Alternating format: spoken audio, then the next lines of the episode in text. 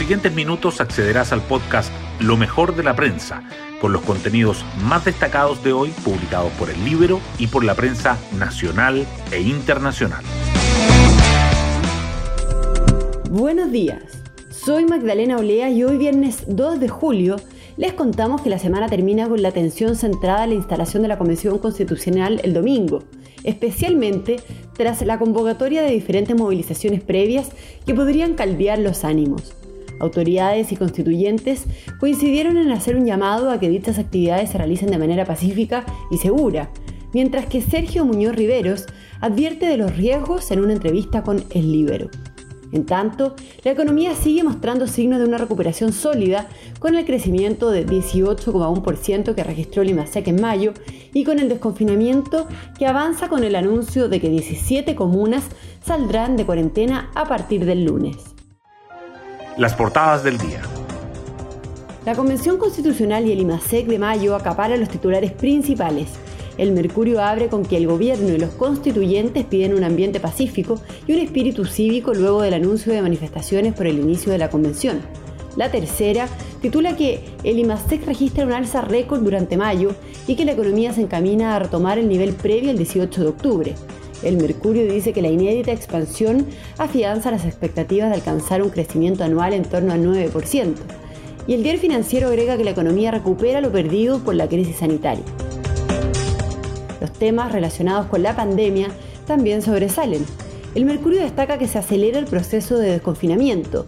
9,4 millones de personas salen de cuarentena en 12 días y que la crisis eleva la participación laboral de las mujeres jefas de hogar y de personas migrantes.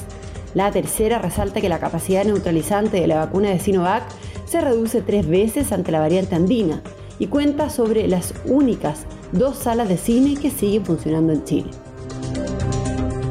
La campaña presidencial igualmente sigue presente. El Mercurio subraya las repercusiones de la franja. Jadwe y Boric disputan el legado del estallido y Briones genera controversia por la alusión a Pinochet. La tercera remarca la preocupación oficialista por una baja participación en la primaria y los cálculos de la oposición. Por otra parte, el Libero analiza la carrera por el Senado. Vidal, Peñalillo, Chalper, Cruzcoque y Tellier a la cancha. Además, el Mercurio dedica su foto principal a los 100 años del Partido Comunista Chino, de la clandestinidad al poder total, y la tercera a que la Roja va por la hazaña ante Brasil. Finalmente, el diario financiero titula que Sartor irrumpe la industria de fintech y crea una plataforma de inversiones para los millennials.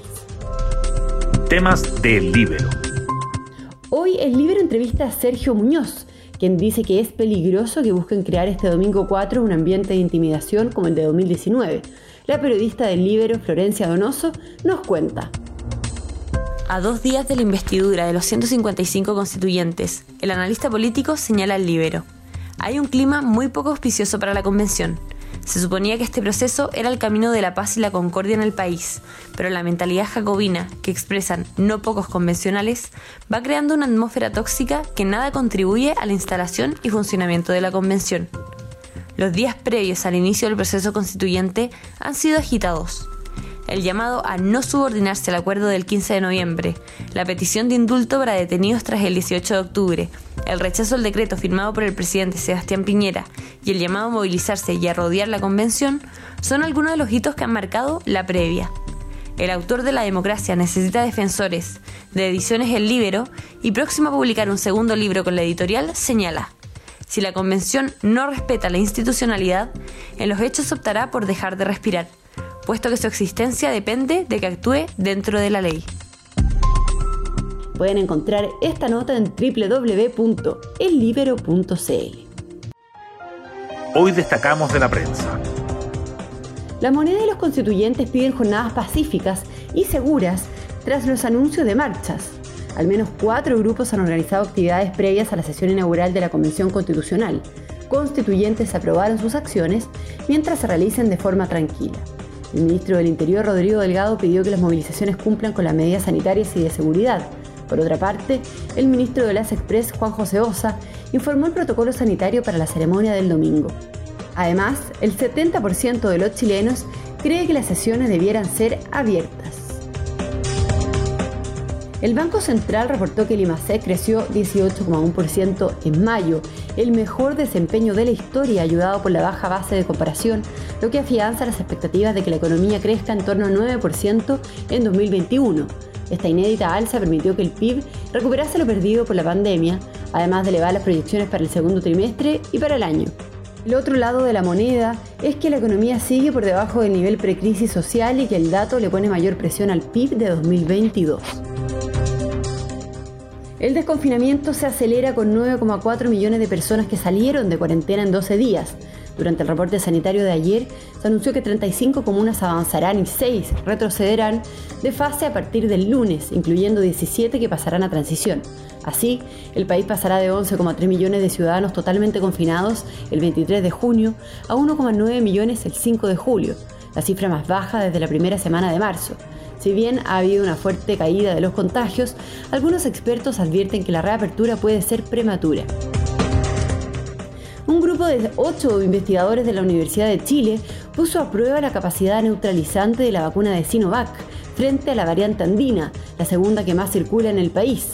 Los resultados, al enfrentar el suero de las personas vacunadas con esta variante, se detectó una reducción de tres veces de la capacidad neutralizante de los anticuerpos generados por Coronavac. Y nos vamos con el postre del día. Chile enfrenta hoy al anfitrión de la Copa América, Brasil, a partir de las 20 horas en los cuartos de final.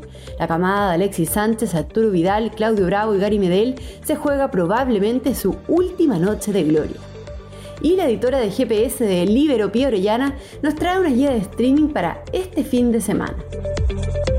Ojalá tengan tiempo para ver al menos una de las tres recomendaciones de hoy. Partimos con la película Un amor memorable, que cuenta la historia de una pareja en la que uno de ellos es diagnosticado con Alzheimer y deciden emprender este viaje para pasar el máximo tiempo juntos y despedirse de familiares y amigos antes de que la enfermedad avance. Con la actuación de dos conocidos, Colin Firth y Stanley Tucci, es conmovedora, no tiene los clichés de las películas sobre demencia senil y encanta por subrayar un amor maduro frente a una enfermedad sin vuelta. Se puede ver online en cinemark.cl. Otra película recién estrenada es Fatherhood, la historia de un padre que queda a cargo de su hija recién nacida luego de que la madre muriera tras dar a luz. Esta película saca varias sonrisas y probablemente una que otra lágrima y deja como moraleja que cada familia es un universo en el que si bien el rol de la madre es finalmente irreemplazable, los padres también pueden y deben estar a la altura de las circunstancias. Está en Netflix. Por último, un documental sobre la extraordinaria Franca Sosani, quien fuera durante 28 años editora jefe de Vogue Italia. Dirigido por su hijo cineasta Francesco Carrosini, sigue los últimos dos años de esta mujer que cruzó la línea de lo convencional e hizo de esta revista uno de los medios gráficos más influyentes de moda. Está en Netflix. Bueno, yo me despido, espero que tengan un muy buen fin de semana y nos volvemos a encontrar el lunes en un nuevo podcast, Lo mejor de la prensa.